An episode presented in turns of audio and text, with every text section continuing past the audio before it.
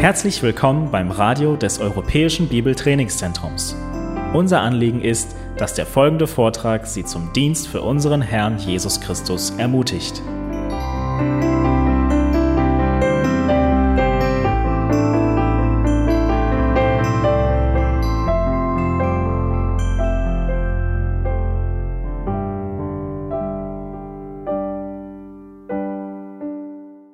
Ja, die wichtige Frage, die wir uns alle stellen sollten, müssten, sollten, ob wir nun verheiratet sind oder nicht oder ob wir Gemeindeglieder sind, gibt es wirklich ein Problem für die Ehe? Und wenn ja, was bedeutet es, eine Ehe in der Kraft des Evangeliums zu leben?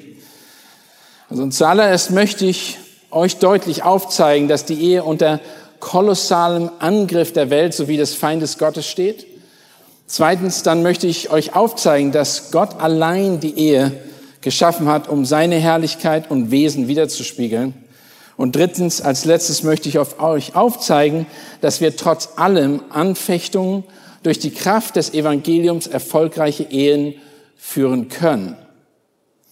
Wir stehen tatsächlich vor einem kolossalen Angriff des Feindes. Wenn wir die Statistiken korrekt sind, dann sprechen wir von einer Epidemie in die unsere Gesellschaft, in der wir als Gesellschaft sind, wir sind jetzt, äh, was wir jetzt als Gesellschaft kennen, würde nicht mehr existieren in einigen Jahren. Und das, ich möchte kein Schwarzmaler hier sein, sondern das ist die Tatsache, wenn wir die Zahlen wirklich richtig verstehen, die uns gegeben sind durch selbst von der Statistikenamt in Deutschland. Denn wenn wir jetzt die, in die Zukunft schauen, laut der uns gegebenen Fakten würden die Ehen in weniger als 100 Jahre total abgeschafft werden. Es gibt keine Familie mehr, es gibt kein, wie wir es kennen, Ehemann, Ehefrau und Kinder als Familienstruktur mehr. 1960 wurden 689.028 Ehen geschlossen und in demselben Jahr wurden, wurden 73.418 Ehen geschieden. Das sind knapp etwas mehr als 10 Prozent. 50 Jahre später, 2010, wurden 382 Ehen und 47 Ehen geschlossen und 187.027 Ehen geschieden. Also mehr als 48,6 Prozent der Ehen wurden geschieden. Allein von der Statistik her wird deutlich, dass es hier ein Problem in unserer Gesellschaft gibt. Wenn wir die internationale Gesundheitsbehörde äh, sich da Gedanken machen würde, ob Scheidungen, wie sie das beurteilen würden, dann würden die sagen, das ist eine Epidemie, die hier vorliegt. Irgendwas geht hier falsch. Es kann auch nicht sein, dass in 50 Jahren die Statistik so rasend gestiegen ist. Aber das ist nicht nur wichtig von den Statistiken es ist auch wichtig für unsere Ortsgemeinde, weil die Ehe ist der Grundbaustein jeder Ortsgemeinde. Aber das Problem ist nicht nur in der Scheidungsrate, sondern auch die ständigen sinkenden Zahlen der Eheschließung. Sie sind von ehemals 1950 waren es 750.452 Ehen, die geschlossen worden sind. Und 60 Jahre später sind es nur noch 382.000 Ehen, die geschlossen worden sind. In einer wahnsinns wachsenden Bevölkerung ist das eine Negativentwicklung von über 51 Prozent in 60 Jahren. Zudem ist das Durchschnittsheiratsalter seit 1960, das bei 25 Jahren lag, auf jetzt bei Männern 33 gestiegen und bei Frauen von auf 30,3 Jahren gestiegen. Das hört sich vielleicht wenig an, aber der Punkt ist, Leute, die Männer und die Frauen heiraten viel später, durchschnittlich gesehen. Das ist der Durchschnitt. Ich war vor kurzem in Dänemark, da war der Durchschnitt 37 Jahre, wo Ehen geschlossen worden sind. Und dann kamen einige Ehepaare tatsächlich auch zu mir und haben gefragt, wie kann das sein? Wir haben Probleme mit Kinderkriegen. Klar, wenn du in so einem Alter noch versuchst, deine Kinder zu kriegen, wird das auch schwer. Also wir leben, erleben eine Negativentwicklung in der herkömmlichen Ehe. Ein Mann, eine Frau in einer verbindlichen Zusammenleben für Gott und dem Volk. Diese Negativentwicklung hat extrem zugenommen. Die Gesellschaft versteht nicht wirklich, was die Ehe ist und vor allem unsere Politiker nicht, sonst würden sie sich nicht, nicht einfach da zusehen und sich angucken, was passiert. Sie tun tatsächlich nicht viel. Es ist schon erstaunlich, dass die Politiker und nun auch die Gesellschaft die Gleichberechtigung oder die Gleichstellung von Geschlechtern fordern und behaupten wollen, das sei normal. Das sei normal. Sie belügen sich selbst und um ihre eigenen verworrenen Sichten über Diskriminierung und Gleichberechtigung und ähm, in der Ehe oder zwischen den Geschlechtern darzustellen. Weil sie wollen einfach nicht wahrhaben, dass dann, oder wollen es bewusst nicht wahrhaben, weil sie einen Plan haben, dass es tatsächlich einen Unterschied gibt zwischen den Geschlechtern. Wenn das wirklich wahr wäre, nur mal es angenommen, dass da kein Unterschied ist zwischen den Geschlechtern, dann würden wir bald Olympiaden feiern, wo Männer und Frauen gegeneinander Wettkämpfe machen. Natürlich würden die Männer fast immer gewinnen, weil sie körperlich stärker sind. Ich glaube nicht, dass das stattfinden wird, aber das wäre die Resonanz, das würde einfach theoretisch, sollte das, würde das denn so laufen. Viel schlimmer ist, dass die Gründung von Familien derart zurückgeht, gehen wird, weil Geschlecht, gleichgeschlechtliche Beziehungen keine Nachkommen zeugen werden und können. Interessant ist, man kann natürlich sagen, okay, Moment mal, natürlich ist das möglich, natürlich können Sie Kinder haben. Denn dann kommt das Argument In-vitro-Fertilisation oder Befruchtung. Das Thema gibt es zwar seit einigen Jahren, aber die Auswirkung auf den Menschen, die tatsächlich nicht das Kind ihrer Eltern ist, darüber hat sich noch keiner wirklich nachgedacht. Wenn, der, wenn die Frage kommt des kleinen Kindes, wer sind denn meine Eltern? Die wird sich, äh, wird sich irgendwann fragen, wer bin ich eigentlich? Wer sind meine Eltern? Warum wurde ich nur gezeugt zum Selbstzweck meiner gleichgeschlechtlichen Eltern? Die ethischen und moralischen, moralischen Fragen sind endlos, wenn wir weiter diesen, das verfolgen würden. Ich selber war im Vorstand einer christlichen Schule und wir hatten ein Kind auf der Schule, das von einem lesbischen Ehepaar kam. Und die wollten interessanterweise ihr Kind auf eine Schule schicken, wo moralisch, e-, ethische, moralische, große, hohe Werte sind, die in der Gesellschaft, die sie sonst in der Gesellschaft nicht so sehen würden. Sie haben sich nicht hinterfragt, was ihr eigenes Leben vielleicht ein Negativbeispiel da ist. Nach einigen Jahren haben sie das Kind aber von der Schule genommen, weil das Kind nicht mehr ertragen konnte zu sehen, wo die, äh, die anderen Kinder mitzuerleben, wo Vater und Mutter zur Schule kamen und sich um ihr Kind kümmerten und sie fragte immer, das war die Tochter, wo ist mein Vater?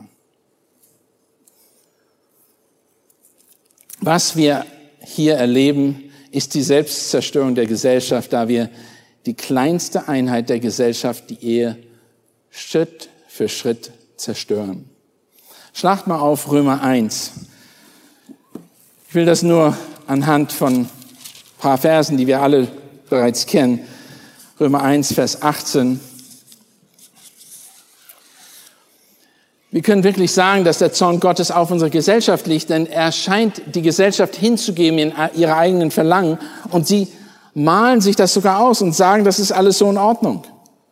Er sagt in äh, Römer 1, Vers 18, denn es wird geoffenbart Gottes Zorn vom Himmel her über alle Gottlosigkeit und Ungerechtigkeit der Menschen, welche die Wahrheit durch Ungerechtigkeit aufhalten, weil das von Gott erkennbare unter ihnen offenbar ist, da Gott es ihnen offenbar gemacht hat. Denn sein unsichtbares Wesen, nämlich seine ewige Kraft und Gottheit, wird seit Erschaffen der Welt an den Werken der, durch Nachdenken wahrgenommen, sodass sie keine Entschuldigung haben.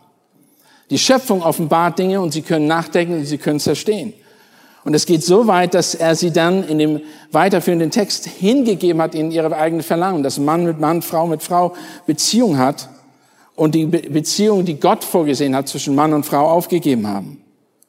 Wir sind eben in ein, einer kolossalen Angriff gegen die Ehe und gegen die Familie, wenn, wenn der Feind es schafft, die Ehen zu zerstören und das Bild der Ehe zu zerstören, auch in der Gemeinde, dann hat er auch die Gesellschaft zerstört, dann hat er auch das Evangelium keinen Fuß mehr gegeben, weil am Ende alles kaputt ist.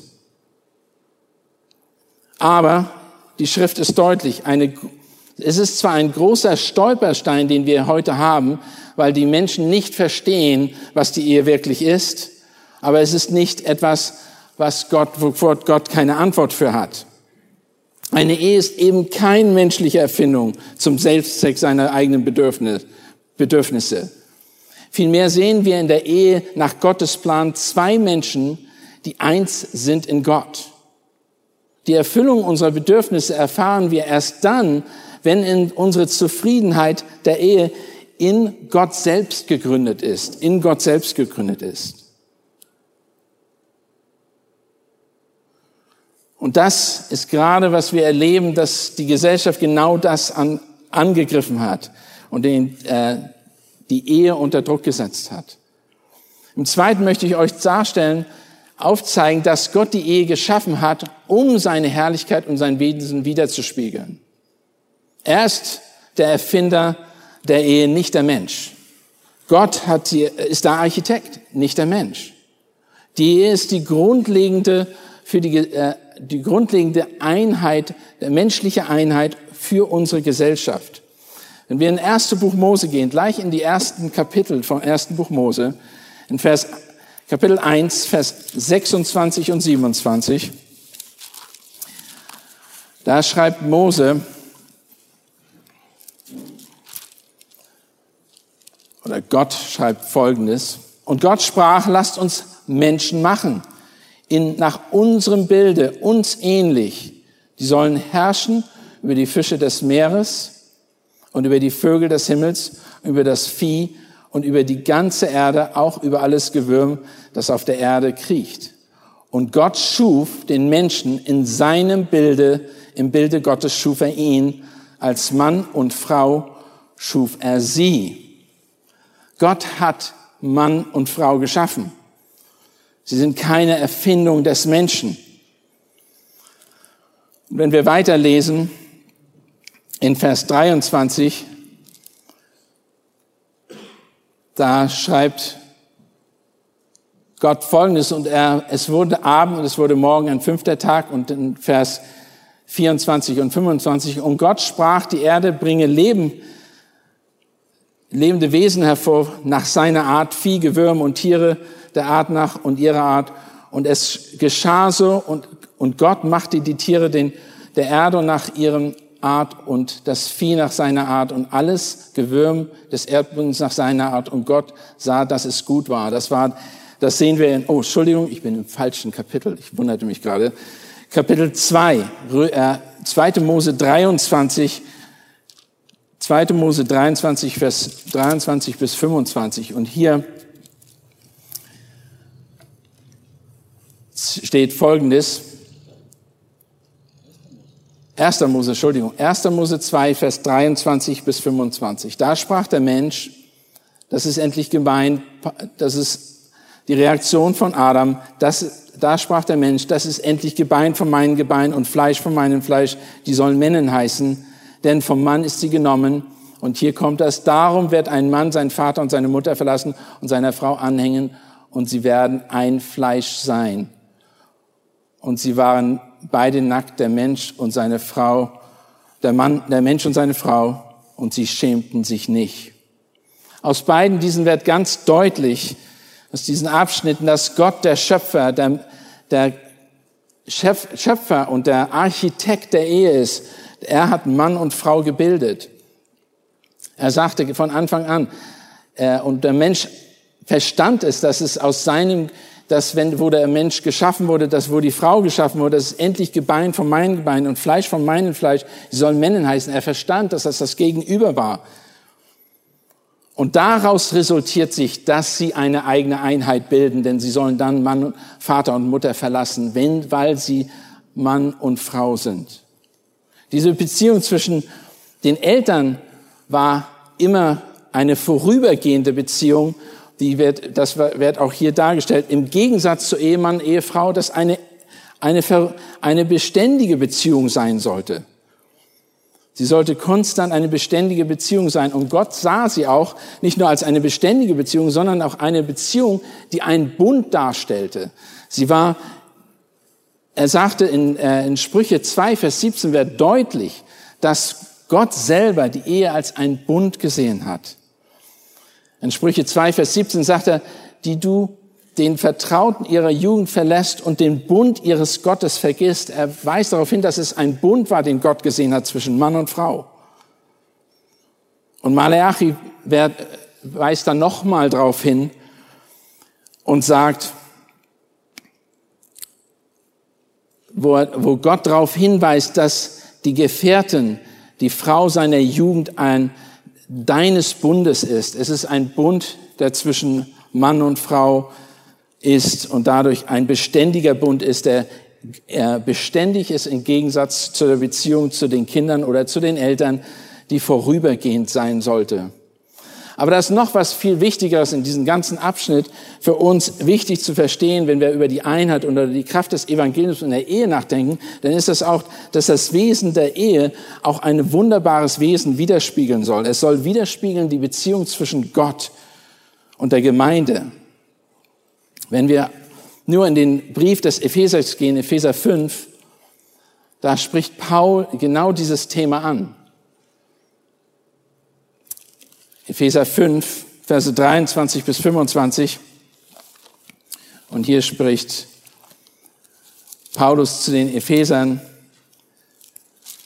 Und der Kontext ist, ähm, es ist eigentlich die Haustafel der Familie, könnte man sagen dieser ganze Text.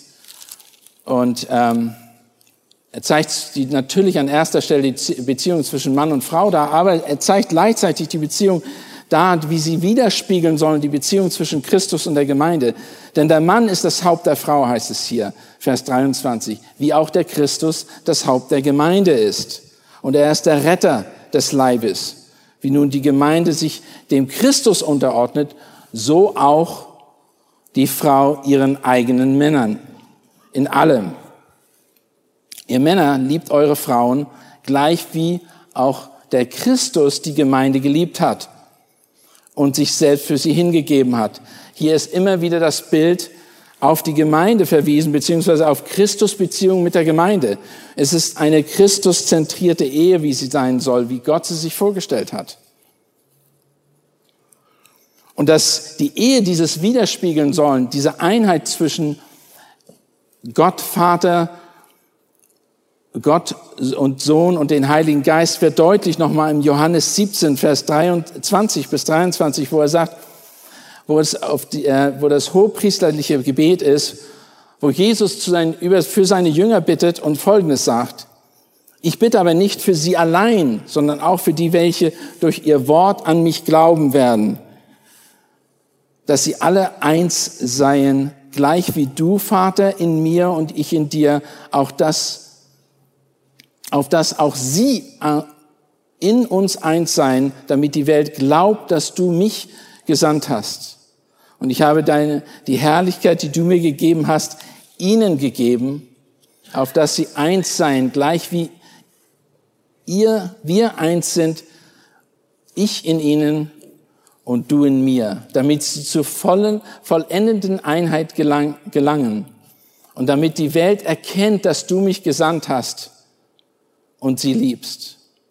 Die Ehe, und das ist die Beziehung zwischen Mann und Frau natürlich, die in einer, wenn sie eine auf dem Basis des Evangeliums steht, soll die Einheit Gottes widerspiegeln.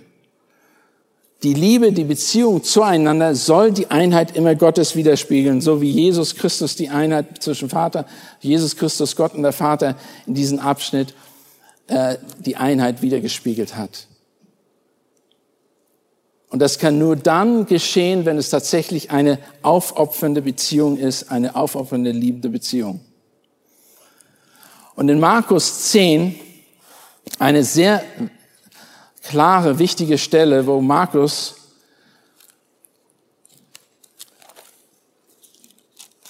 Kapitel 10, Vers 1 bis 9 wobei ich nur auf die einige Verse eingehen möchte, geht das über die Ehescheidung. Und am Ende dieses Abschnittes sagt Markus sehr deutlich, dass Gott die Ehe geschaffen hat, dass Gott Mann, er, ver, er verweist hier auf die Schöpfung und er sagt, warum das falsch ist, sich zu trennen. Und dann kommt er nochmal auf die Verse zu sprechen, die ich schon in Epheser angesprochen habe und die auch im ersten Buch Mose schon angesprochen habe. Und am Ende sagt er in Vers 9, was nun Gott zusammenfügt, gefügt hat, das soll der Mensch nicht scheiden. Jesus verweist hier auf die Schöpfung, um die Frage endgültig zu beantworten, dass Gottes ewiger Plan für die Familie ist, und zwar für die Ehe ist, dass es sein Plan ist und nicht ein Plan der Menschen ist. Also, wer eine falsche Sicht über Gottes Plan der Ehe hat, der ab, sich abweicht von dem, was die Schrift uns offenbart hat, wirkt mit an der Zerstörung unserer Gesellschaft, weil er gleichzeitig auch die Ehe dadurch zerstört. Wir aber diejenigen, die festhalten an den Prinzipien, an den Prinzipien der Schrift und am Evangelium festhalten, haben natürlich jede Chance an einer Ehe, die zum Erfolg führen kann. Also an letzter Stelle möchte ich uns aufzeigen, dass wir trotz allen Anfechtungen durch die Kraft des Evangeliums eine erfolgreiche Ehe führen können. Was also ist eine durch das Evangelium bevollmächtigte Ehe. Was ist also durch das Ehe, durch das Evangelium bevollmächtigte Ehe? Damit ein Paar ein Leben lang Zufriedenheit und Freude, geistliches Vertrauen in der Ehe haben, müssen sie sich dazu verpflichten, an erster Stelle Gottes Plan für die Ehe zu erfüllen. Das bedeutet, dass die Ehe auf dem Fundament des Evangeliums gegründet werden muss und gegründet sein muss. Eine, ist, eine Ehe ist daher kein, und das habe hab ich schon angesprochen, sie ist auf jeden Fall kein Selbstzweck, auch nicht nur zur Erfüllung deiner eigenen Bedürfnisse. Wir sind nicht da, in der Ehe unsere eigenen Bedürfnisse zu erfüllen. Eine Ehe ist, die, ist erstmal dadurch bevoll, ein, ist eine durch das Evangelium bevollmächtigte Ehe, erfüllt den Zweck, die die Schrift vorgibt, die uns die Schrift vorgibt. An erster Stelle, und das haben wir, habe ich bereits erwähnt, ist es, die Gemeinschaft zu haben, die Gemeinschaft zu haben, die Gemeinschaft zwischen Mann und Frau zu haben. In ersten Buch, Mose, Kapitel 2, Vers 18, wurde es, war das deutlich, dass Gott dem Mann einen Partner gegeben hat zur Gemeinschaft. In Malachi 2,15 wird das nochmal deutlich und an vielen anderen Stellen wird immer wieder darauf verwiesen, dass es Partner oder äh, eine Partnerschaft ist, eine Gemeinschaft, wo man gemeinsam zusammensteht. Man ist nicht mehr ein, zwei, sondern man ist eins. Ich weiß noch den, den Moment in meinem Leben, wo ich geheiratet habe, bin in die Flitterwochen gefahren, den, das erste Mal, wo ich morgens aufwachte, ging zum Wagen hin, wollte noch irgendwas aus dem Wagen holen und da war ein Zettel auf dem Wagen, der, der, der ausgesagt hat, dass wir jetzt nicht mehr ich oder du bin, sondern wir. Wir gehören zusammen. Da habe ich gesagt, habe ich nie so richtig deutlich, natürlich habe ich darüber nachgedacht, aber ich habe nicht darüber nachgedacht, dass wir eins sind und dass diese Einheit wiedergespiegelt werden muss und diese Einheit wird natürlich nicht nur wiedergespiegelt, indem wir ein Fleisch sind, das ist das eine, aber, sondern dass wir eine Einheit in allen Bereichen unseres Lebens sind. Ja, man führt einen gemeinsamen Haushalt.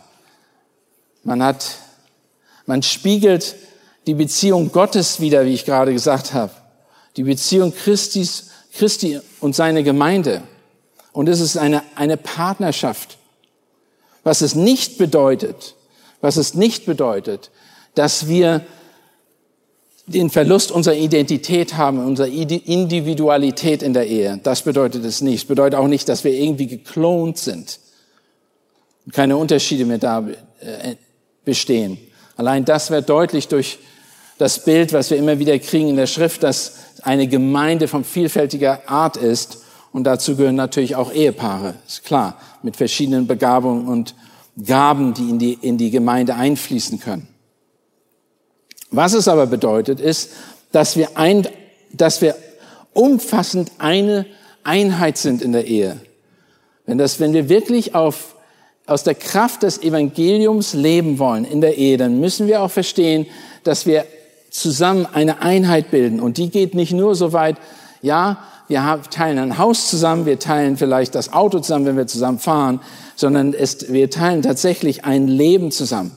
Unsere Herzenseinstellung, die wir mitbringen müssen, ist eine Herzenseinstellung, zum Beispiel, dass wir aufopfernd uns den anderen hingeben, den anderen einander höher achten als uns selbst, wie es im Philippa 2, 3 sagt. Wir sollen den anderen höher achten als uns selbst. Aber es ist auch eine vollständige Partnerschaft in jedem Bereich unseres Lebens. Intellektuell, wir teilen die Gedanken miteinander aus, die Ideen, was alles, was wir lernen. Wir sprechen darüber. Wir geben Einblick und in unsere Entscheidung, unsere Begründung unserer Entscheidung. Wir wollen den mit teilhaben lassen an dem, was wir denken, was wir mögen, was wir planen, wo wir hingehen wollen. Es hört sich alles so einfach an, aber wenn ich das manchmal erlebe, ich bin äh, allein, wo wir, wenn wir in Berlin sind, Manchmal erlebe ich das immer wieder, dass um morgens um sieben fahren zwei Autos weg von einem Haus, jeder fährt in seine Himmelsrichtung und dann kommen sie irgendwann abends, dann haben ihre, beide ihr eigenes Leben und haben ihre Freundschaften, haben ihre Hobbys. Die Männer normalerweise in unserer Gegend haben Motorrad, fahren dann übers Wochenende weg und die Frauen machen, weiß ich was anderes. Und da frage ich mich, was da für eine Einheit ist. Natürlich ist das auf einer ganz äh, sehen die das vielleicht nicht, dass es auf so einer breiten Ebene ist, wie wir das kennen. Und dann auch was die Erziehung der Kinder anbelangt, manchmal ist man da auch nicht einig. Aber es ist nicht nur, dass man die Meinungen und verschiedene Angelegenheiten miteinander austauscht, man überlegt sich auch, wo man hin will mit seinem Leben.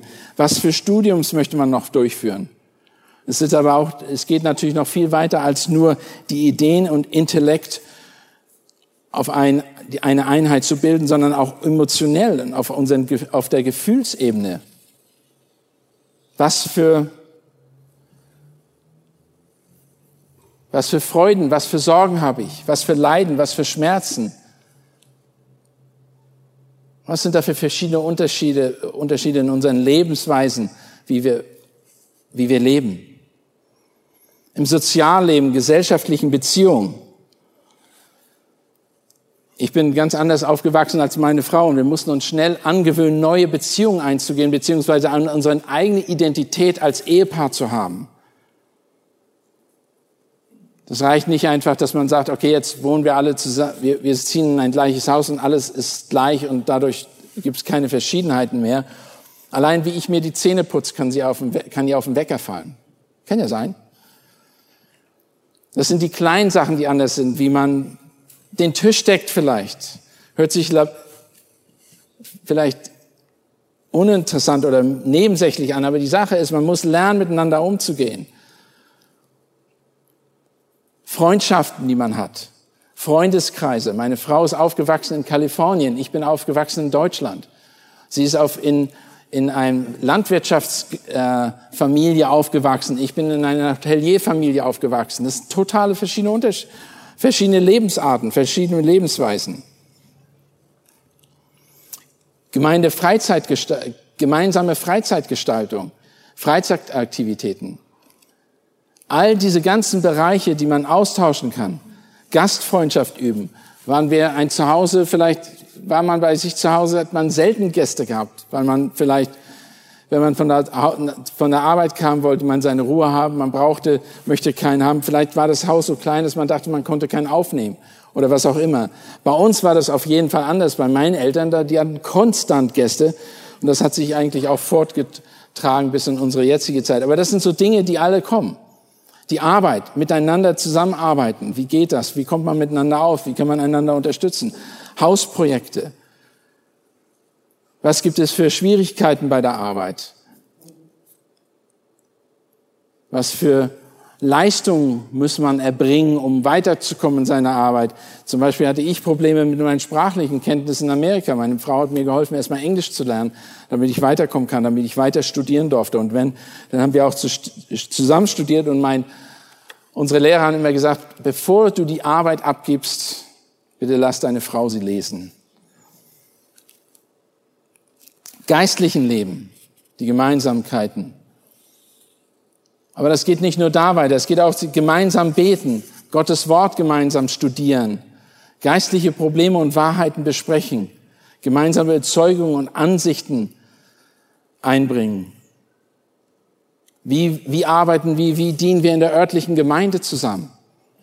Wollen wir zusammen in der Kinderarbeit, in der Kinderarbeit arbeiten oder in der Jugendarbeit? Wollen wir, ist unser mehr ein Hilfedienst äh, diakonischer Art? Wollen wir uns um den Garten kümmern, um die, was immer auch der, die Notwendigkeiten sind in der Gemeinde.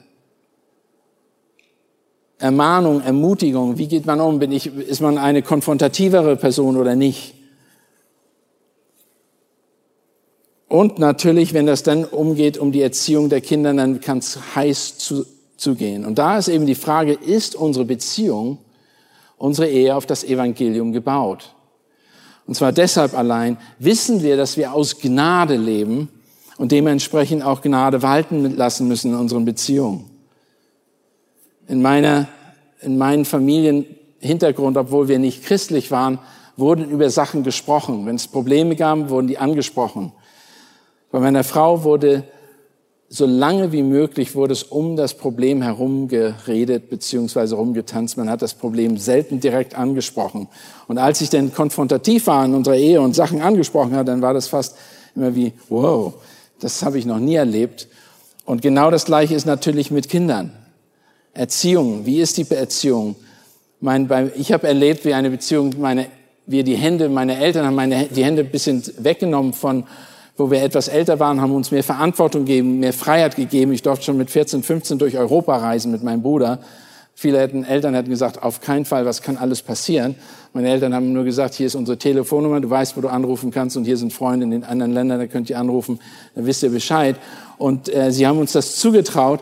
Und äh, bei meiner Frau war das mehr in dem Sinn, dass man bis in den zwei, bis, bis in ältere Alter bei denen zu Hause noch gelebt hat mit den Eltern die mehr oder weniger den, die Richtung angegeben haben, was nicht falsch und nicht richtig ist. Es sind nur Verschiedenheiten, aber man muss miteinander auskommen. Und wenn man das Evangelium, wenn die Basis nicht die Gnade Gottes ist und man sich darüber austauschen kann, wird es sehr schwer. Und wenn man den anderen nicht höher achtet als sich selbst, wird es noch viel schwerer. Einander Sünde bekennen. Wie gehen wir um mit Sünde? Haben wir überhaupt darüber mal über, überlegt, wie wir mit Sünde umgehen? Was unterscheidet eine normale Familie, eine normale Ehe zwischen einer christlichen Ehe. Alle sind Sünder. Der einzige Unterschied zwischen einer christlichen Ehe ist, dass sie wissen, wie sie mit Sünde richtig umgehen können, damit sie die bekennen, voreinander bekennen, vor Gott und voreinander bekennen und Buße tun können, umkehren können. Wie gehen wir um mit unseren Stärken und Schwächen?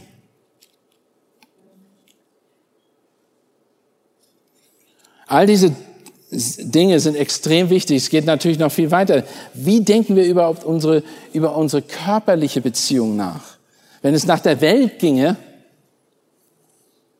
wenn es nach der Welt ginge und wenn es, den, wenn es nicht schriftgemäß ist, dann würde man sagen, ich möchte so viel, ich möchte mich, ich möchte selbst befriedigt werden, ich möchte so viel kriegen, wie ich kann. Hauptsache, ich bin erfüllt. Aber die Bibel gibt uns ein ganz anderes Bild. Die Bibel gibt uns ein Bild, wenn wir in 1. Korinther 7 lesen, heißt es, geht, sagt Paul ganz, Paulus ganz deutlich, dass wir uns noch nicht mal selbst gehören, sondern dass der Körper, unser Körper, unser Leib dem Partner, unseren Ehepartner gehört. Was aber das betrifft, sagt er in 1. Korinther 7, wovon ihr mir geschrieben habt, und er antwortet hier auf Fragen der Gemeinde ist es ja gut für einen Menschen, keine Frau zu berühren, um, um aber Unzucht zu vermeiden, soll jeder Mann seine eigene Frau und jede Frau ihren eigenen Mann haben. Der Mann gebe der Frau die Zuneigung, die er ihr schuldig ist, ebenso auch die Frau dem Mann. Und dann geht es noch weiter. Die Frau verfüge nicht selbst über ihren Leib, sondern der Mann. Gleich wie, gleicherweise füge aber auch der Mann nicht selber über seinen Leib, sondern die Frau. Und in Vers 5, entzieht euch einander nicht, außer nach Übereinkunft eine Zeit lang, damit ihr euch dem Fasten und dem Gebet widmen könnt. Zentraler Punkt ist hier, es ist ein Geben und nicht Nehmen. Eine, eine vom Evangelium geprägte Ehe ist eine Ehe, die sich hingibt, die eine aufopfernde, hingebende Liebe praktiziert. Und selbst in der körperlichen, sexuellen Beziehung ist sie so, dass sie hingebend ist, nicht erwartend. Was sind die Wünsche in der Ehe? Was sind die Wünsche für unsere Ehe? Wie wollen, wie stellen wir uns die Ehe vor? Das sind Dinge, die besprochen werden müssen, die, die wir durcharbeiten müssen in einer geistliche Wachstum, Kinder, Gedanken, Gedanken, die wir haben, auf Beruf und all diese Sachen. In Sprüche 17, Vers 17 können sich, wie gehen wir mit Zeiten der Not um?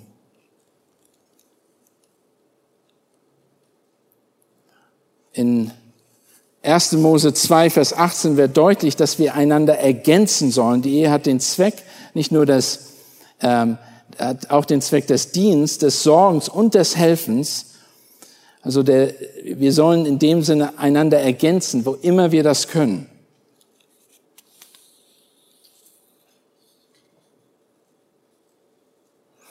Also es ist der Zweck der Ehe, so wie Gott in sich gedacht hat, verpflichtet uns, wirklich verpflichtet uns als Gemeinschaft zu einander zu ergänzen in der Ehe.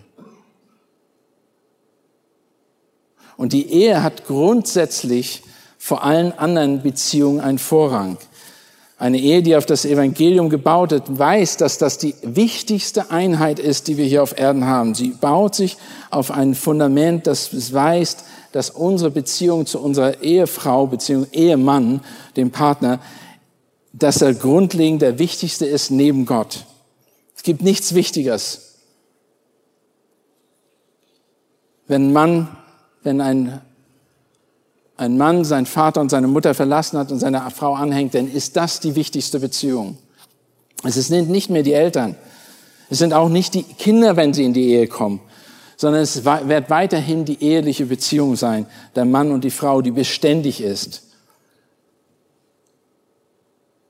Und da, daran muss gebaut sein. Es sind nicht die Kinder, wie gesagt, die werden, die werden irgendwann uns verlassen, nach 20 Jahren. Spätestens nach 20 Jahren werden die Kinder weiterziehen und werden ihren eigenen Weg gehen. Und es das heißt hier, wir sollen, ein Mann soll seiner Frau anhängen. Sie sollen ein Fleisch sein. Und das heißt eigentlich, wenn man das übersetzen würde, ist aneinander kleben, als wenn man sie nicht mehr auseinander bekommt. Außerdem verpflichten wir uns auch in einer Einheit, in einer Ehe, die auf das Evangelium zentriert ist und aus der Kraft des Evangeliums lebt, zur Reinheit, zur Reinheit. Sie beinhaltet eine Verpflichtung, sich reinzuhalten. Unsere Zuneigung gilt nur unseren Partnern, nicht jemand anders. Unsere Zuneigung soll dem Ehenpartner zukommen. In Hebräer 13, Vers 4 wird deutlich, dass dort, sagt der äh, Schreiber des Hebräerbriefs deutlich, dass das Ehebett unbefleckt sein soll. Das bedeutet, in Ehren gehalten soll, sein soll. Er schreibt hier, die Ehe soll von allen in Ehren gehalten werden und das Ehebett unbefleckt. Die Unzüchtigen und Ehebrecher aber wird Gott richten. Das ist deutlich, dass da ein Riesenunterschied ist wenn wir allein denken von der Statistik her, dass so viele Menschen sich scheiden lassen und sagen, ich wechsle sozusagen meinen Partner und nicht in der Lage sind, eine Ehe in Gemeinschaft ihr Leben lang zu verfolgen, dann ist das meistens hat das damit zu tun, dass einer oder der andere Partner irgendetwas, eine aus eigenen Bedürfnissen, was einen neuen Weg eingehen, einschlagen möchte. Fast 90, 95 Prozent dieser, der Scheidungen haben damit zu tun, dass jemand, dass der eine oder der andere sagt, ich liebe diese Person nicht oder ich möchte einen anderen Weg eingehen.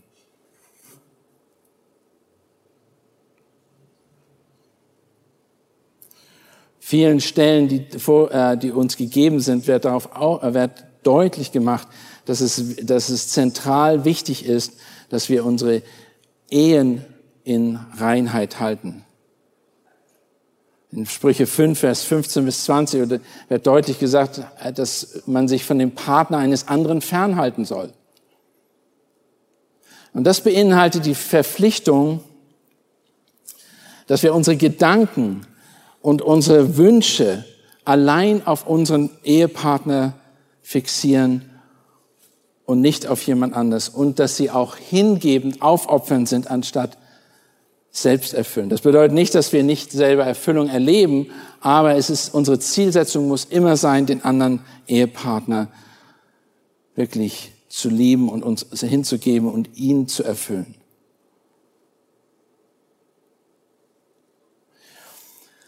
Und das wird ganz deutlich, das ist so wichtig geworden mittlerweile, dass diese, dieser Aspekt der Reinheit im Vordergrund steht, weil das ist auch ein großer Grund, warum viele Ehen teilweise auch überhaupt nicht mehr geschlossen werden. Ich, bei uns in der Gegend, in der wir leben wenigstens, gibt es sehr viele Leute, die zusammenleben und auch eine Familie gründen, in Anführungsstrichen Kinder haben, aber nie geheiratet haben.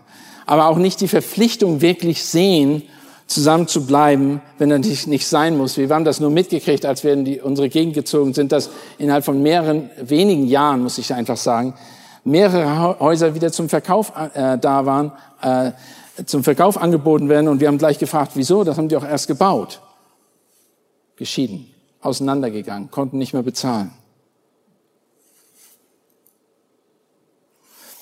Wayne Mack hat Folgendes gesagt, was dazu oft führt, dass Männer oder auch Frauen ihre Beziehung verlassen und einer anderen nachgehen, ist, ist natürlich an erster Stelle, muss man sagen, es ist eine Herzenseinstellung. Es ist eine Einstellung, sind, verpflichten wir uns das Evangelium entgegen, äh, äh gemäß zu leben. Das bedeutet, sind wir bereit, äh, wirklich verstehen wir, dass wir aus Gnade leben, dass unsere Beziehung zu unserem Ehepartner eine Gabe des Herrn ist und dass wir dementsprechend uns auch auf, darauf fixieren sollen und unseren Blick darauf setzen sollen und unsere ganze Energie da reinsetzen sollen. Oder denken wir wie die Welt und lassen wir uns von der Welt hinausführen in, in die Gefahren, die dort auf, in, der, in der Welt herrschen. Und Wayne Mack hat Folgendes Punkte aufgeführt, die dazu führen, dass, eine, dass jemand verführt wird und seine Beziehung aufgibt zu seinem Partner und in Unreinheit verfällt, beziehungsweise nicht nur in Unreinheit, sondern wirklich in Ehebruch verfällt. Er hat 20 Punkte aufgeführt und ich werde nur mal einige sagen. Die, das sind, wenn man die sich anguckt, dann wird man wird deutlich aus diesen Punkten, dass es ein gradueller Weg ist, der immer stärker zunimmt. Erstmal ist da eine emotionelle Bereitschaft. Man macht sich einfach offen. Und da muss es schon anfangen. Man muss einfach nicht emotionell bereit sein, überhaupt daran zu denken, eine andere Beziehung einzugehen. Oder jemanden anders nachzugucken. Wie es heißt, wir sollen ja noch nicht mal unsere Augen, sollen wir trainieren, das äh, niemanden nachzugucken. Dann ist eine wachsende Empfindung für bestimmte Personen. Die Empfindung es wird Zeit, es wird Zeit mit dieser Person äh, verbracht. Man denkt, dass sie attraktiv ist. Dann gibt es ein paar unverfängliche Treffen. Es wird Zeit verbracht, die andere Person mit dem gegenwärtigen Partner zu vergleichen. Gedankenspiele. Es wird Zeit damit verbracht, über die negativen, unangenehmen Aspekte gegenwärtiger Situation nachzudenken und über sein Unglück und Un Unerfülltsein nachzudenken. Was natürlich falsch ist. Das ist nämlich, das, das könnte man gleichsetzen mit Gott anklagen. Warum habe ich so ein schwieriges Leben? Oder der nächste Schritt war vor, vorsätzliche Treffen, die Umstände einfädeln, sich dann in der Öffentlichkeit mit dieser Person zeigen, private, dann private Zeit miteinander verbringen, also erst öffentliche Zeit miteinander verbringen, dann private Zeit miteinander verbringen und so weiter, dann regelmäßige Treffen, ab, ab sich absondern, dann Zärtlichkeiten und so weiter bis hin zur wirklichen sexuellen Begegnung und dann auch Ehebruch. Der Weg zeigt aber immer wieder ganz deutlich auf, dass wie wichtig es ist, dass wir diesen Weg nicht einschreiten, auch wenn der in allen Medien immer wieder dargestellt wird, dass es normal ist. Egal, wo wir hingucken. Egal, was wir lesen, teilweise in öffentlichen Zeitungen, selbst jede Zeitschrift spielt darüber, wer jetzt wieder mit wen anderen zusammen ist, weil diese Person nicht mehr das ist. Und es wird auch das noch irgendwie ausgeschlachtet in Filmen. Wir hingegen sollen unsere Beziehung in Reinheit halten und unseren Blick und unsere Befriedigung an erster Stelle durch in Jesus Christus haben, an zweiter Stelle natürlich uns selber hingeben und uns erfreuen an unserem Partner im Leben. Denn außerdem ist es eine beständige Beziehung, eine Beziehung, die nicht vorübergehend ist, habe ich vorhin schon gelesen, was Gott nun zusammengefügt hat, soll der Mensch nicht scheiden. Es ist eine beständige Beziehung. Ehemann und Ehefrau sollen allzeit miteinander zufrieden sein. Und das ist, es ist etwas, was für uns sehr, sehr wichtig ist, einfach diesen Blick zu haben. Und deshalb ist jede Investment in eine Beziehung, in eine eheliche Beziehung wichtig. Es ist einfach grundlegend wichtig. Zeit miteinander verbringen. Man kann nicht eine Beziehung aufbauen, ohne Zeit miteinander verbringen. Und gemeinsame Zeit miteinander verbringen. Es geht nicht, dass man vielleicht in zwei Gemeinden geht, weil die eine macht das lieber, der andere macht das lieber. Das geht nicht. Es geht auch nicht, dass wir alleine verreisen möglicherweise. Und da würde ich auch sagen, so viel wie möglich zusammen Zeit miteinander verbringen. Meine Frau und ich, wir versuchen so viel zusammen wie, zusammen, so viel wie möglich zusammen zu dienen in der Gemeinde selbst, die gleichen Dienste zu machen, wo wir miteinander darüber sprechen können, wo wir Zeit miteinander verbringen können. Am Anfang war das noch mit unseren Kindern, jetzt nicht mehr. Aber das ist wichtig.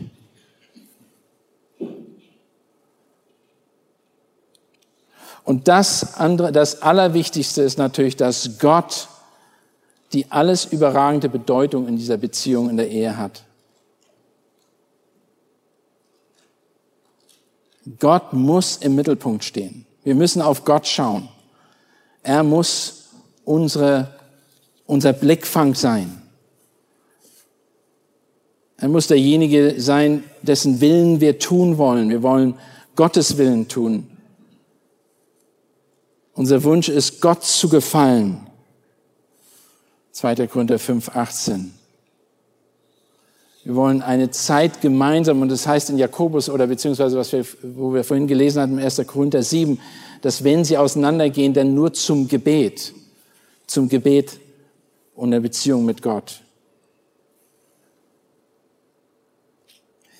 Wenn wir eine Ehe führen wollen, die in der Kraft des Evangeliums ist, müssen wir uns an den Spielplan oder den, den Plan Gottes halten. Erstens müssen wir verstehen, dass Gott der Architekt der Ehe ist, nicht der Mensch. Wir müssen verstehen, dass uns die Schrift vorgibt, wie die Ehe strukturiert funktionieren soll. Und wir müssen die, unseren Blick konstant auf den Herrn lassen und nicht von ihnen wegnehmen. Das wird auch ganz deutlich, selbst wenn wir überlegen, selbst in 1. Korinther 7, wo es über sexuelle Beziehungen in direkter Zusammenhang geht, hat er gesagt, wenn ihr dann auseinandergeht, wenn ihr dann mal auseinandergeht und keine Beziehung habt, dann seid ihr im Gebet gemeinsam.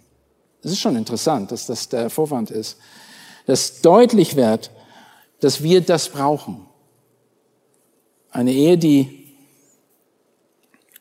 Erfolg haben möchte, die muss auf Jesus Christus und auf Gott gebaut sein. Die Ehe ist keine menschliche Erfindung, nicht zum Selbstzweck eigener Bedürfnisse. Vielmehr sehen wir in der Ehe nach Gottes Plan zwei Menschen, die eins sind in Gott die erfüllt, Erfüllung, die ihre Erfüllung der Bedürfnisse erfahren, indem sie ihre Zufriedenheit in Gott sehen. In Gott und in ihrer Ehe, die Gott ihnen gegeben hat. Interessant ist,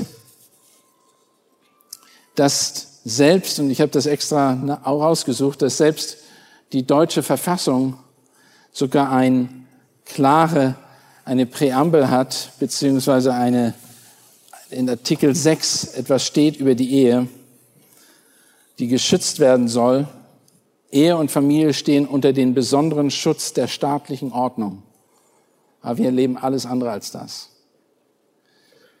Ähm, deshalb ist es unglaublich wichtig für uns als Gläubige festzuhalten an dem, was uns das Wort Gottes gibt und nicht an den Richtlinien, die uns von dem Staat vielleicht gegeben werden, sind, gegeben werden und jetzt im Moment umgesetzt werden. Ich habe das nochmal bewusst nochmal gelesen, einige Sachen in der, äh, in der, in der, ähm, in der ähm, Grundgesetz im Grundgesetz, um zu sehen, was, die, was darüber gesagt wird. Aber das ist, hat sich nicht geändert. Die Formulierung ist vielleicht ein bisschen abgeschwächt worden, aber auch das nicht wirklich. Sie ist umdefiniert worden. Sie ist umdefiniert worden. Das Gleiche steht da, aber man hat die Worte anders gefüllt. Und man ähm, will uns vormachen, dass eine Ehe beziehungsweise eine, eine Ehe nicht mehr Mann und Frau sind. Und eine Familie nicht mehr zwischen Mann und Frau mit Kindern besteht. Und das ist falsch. Sondern, wie wir von der Schrift wissen, hat Gott die Ehe geschaffen als Architekt. Ich habe noch einige ähm, Bücher, die ich vorschlagen wollte. Die, ähm, ich habe eine ganze Reihe von Büchern, die wirklich hilfreich sind, wenn wir über Ehe sprechen. Es gibt hier ähm, eine ganze Reihe, die auf ihr auf dem Büchertisch sehen könnt und äh, mitnehmen beziehungsweise äh, kaufen könnt, die hilfreich sind. Das einmal ist das, wenn Sünder sich das Ja-Wort geben von Dave Harvey. Dieses Buch, ähm, ein sehr gutes Buch über Ehe. Dann das, was vorhin gerade vorgeschlagen ist, natürlich von Paul Washer selber. Dann haben wir auch noch ein Ehe- und Familienseelsorgekurs von Jim Pyle und John Street. Das ist schon etwas einige Jahre her. 17 Stunden ist das ein Eheseminar äh, und Eheseelsorgeseminar, äh, was sehr, sehr fundamental und hilfreich ist. Dann ähm, gibt es es, leider gibt es nur noch ein Buch davon, bevor ich das überhaupt äh, bekannt gebe. Aber ich meine, da müsst ihr alle hinrennen oder gleich von mir kriegen. Ich, ich verkaufe es bisschen höher vielleicht. Nein, ach was. Erlebnis Ehe, Wilson T. Smith. Das ist auch ein sehr gutes Buch mit Gottes außergewöhnliche Liebe durch den Alltag. Ähm, die die Bücher wirklich, die äh, rausgebracht worden sind von 3L Verlag über äh, in dem Seelsorge ähm, rein über Ehe und Familie sind wirklich sehr, sehr hilfreich, kann ich nur zu sagen. Ein weiteres Buch, was ich konstant, meine Frau und ich auch benutzen in unserem Unterricht, Lieblinge auf Lebenszeiten aus der Ehe, das, das Beste machen von Wayne Mack. Ähm, das ist ein sind kurze Kapitel, sehr prägnante Kapitel mit sehr viel Hausaufgaben, super für junge Ehepaare, ältere Ehepaare zu lesen, durchzuarbeiten. Es ist viel mit ziemlich Arbeit verbunden, einfach die Bibelfersen dazu zu, durchzulesen, aufzuschreiben und die Hausaufgaben zu machen, aber unwahrscheinlich hilfreich. Ich würde das auf jeden Fall vorschlagen. Und wer von euch kennt dieses Buch schon? Vorbereitung auf die Ehe. Wer ist überhaupt? Kennt einige schon. Ihr benutzt das vielleicht sehr gut. Wir benutzen das für alle Vorbereitungskurse, aber man kann das genauso gut wieder benutzen, wenn irgendwo in einem Bereich, das in unseren Ehen äh, nicht mehr so richtig läuft, zum Beispiel in der Kommunikation oder was auch immer für Themen hier angesprochen wird, werden, die alle sehr, sehr wichtig sind, wie Finanzen und all solche Dinge, die angesprochen werden. Viele meinen vielleicht, Finanzen ist nicht so wichtig, aber das ein heikles Thema. So viel ich weiß, werden, sind sehr viele Spannungen in vielen Ehen, die über Finanzen zu tun haben, vielleicht nicht bei uns. Dann ein weiteres Buch von einem bekannten Autor von uns, oder äh, für uns, Alexander Strauch, die für Revolution der Geschlechter, Gottes Plan für Mann und Frau. Auch das ist ein sehr, sehr hilfreiches Buch. Lohnt sich alle zu lesen. Und da sind noch eine Vielzahl von anderen einzelnen kleinen äh, Büchlein von der Seelsorgereihe, die ausgegeben worden sind von 3L Verlag. Eine Traumehe, das ist etwas, äh, ein kleines Heft ähm, der, von Paul David Tripp, der einiges geschrieben hat. Der hat auch ein, da gibt es noch ein weiteres Buch wahrscheinlich in der nahen Zukunft oder Heilung nach Ehebruch. Auch das ist ein sehr hilfreiches Heft, wenn man mit diesen Dingen zu tun hat in der Gemeinde oder auch selbst irgendwie in seiner Familie, um etwas Hilfe zu bekommen.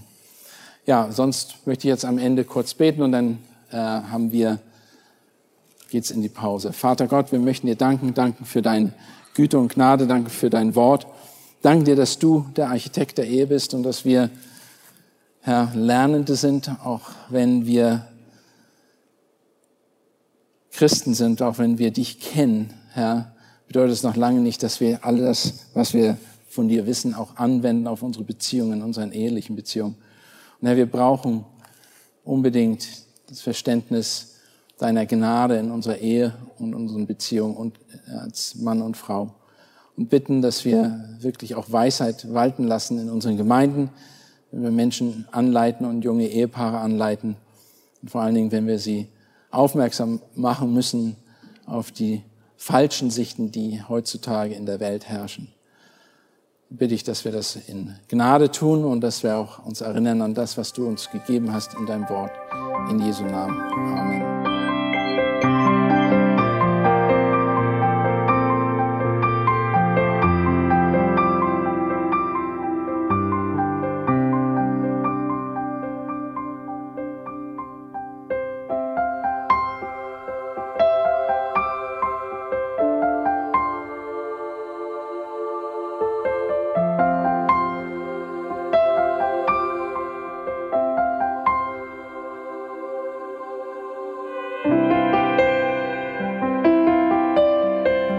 Radio Neue Hoffnung ist frei und ohne Werbung nur aufgrund Ihrer Spenden möglich.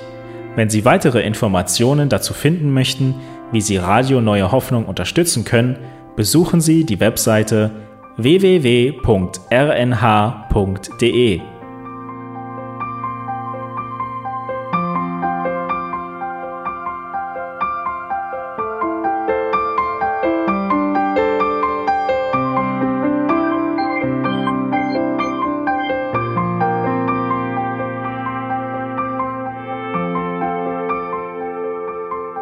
Die Sendezeiten des EBTCs sind Montag, Mittwoch, Freitag und Samstag jeweils von 10 bis 11 Uhr.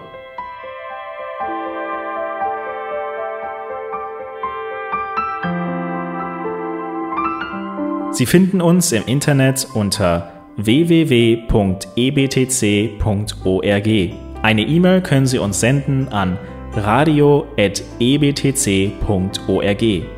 Telefonisch erreichen Sie uns unter 0049 3060 988 610. Unsere Postanschrift lautet an der Schillingbrücke 4 in 10243 Berlin, Deutschland.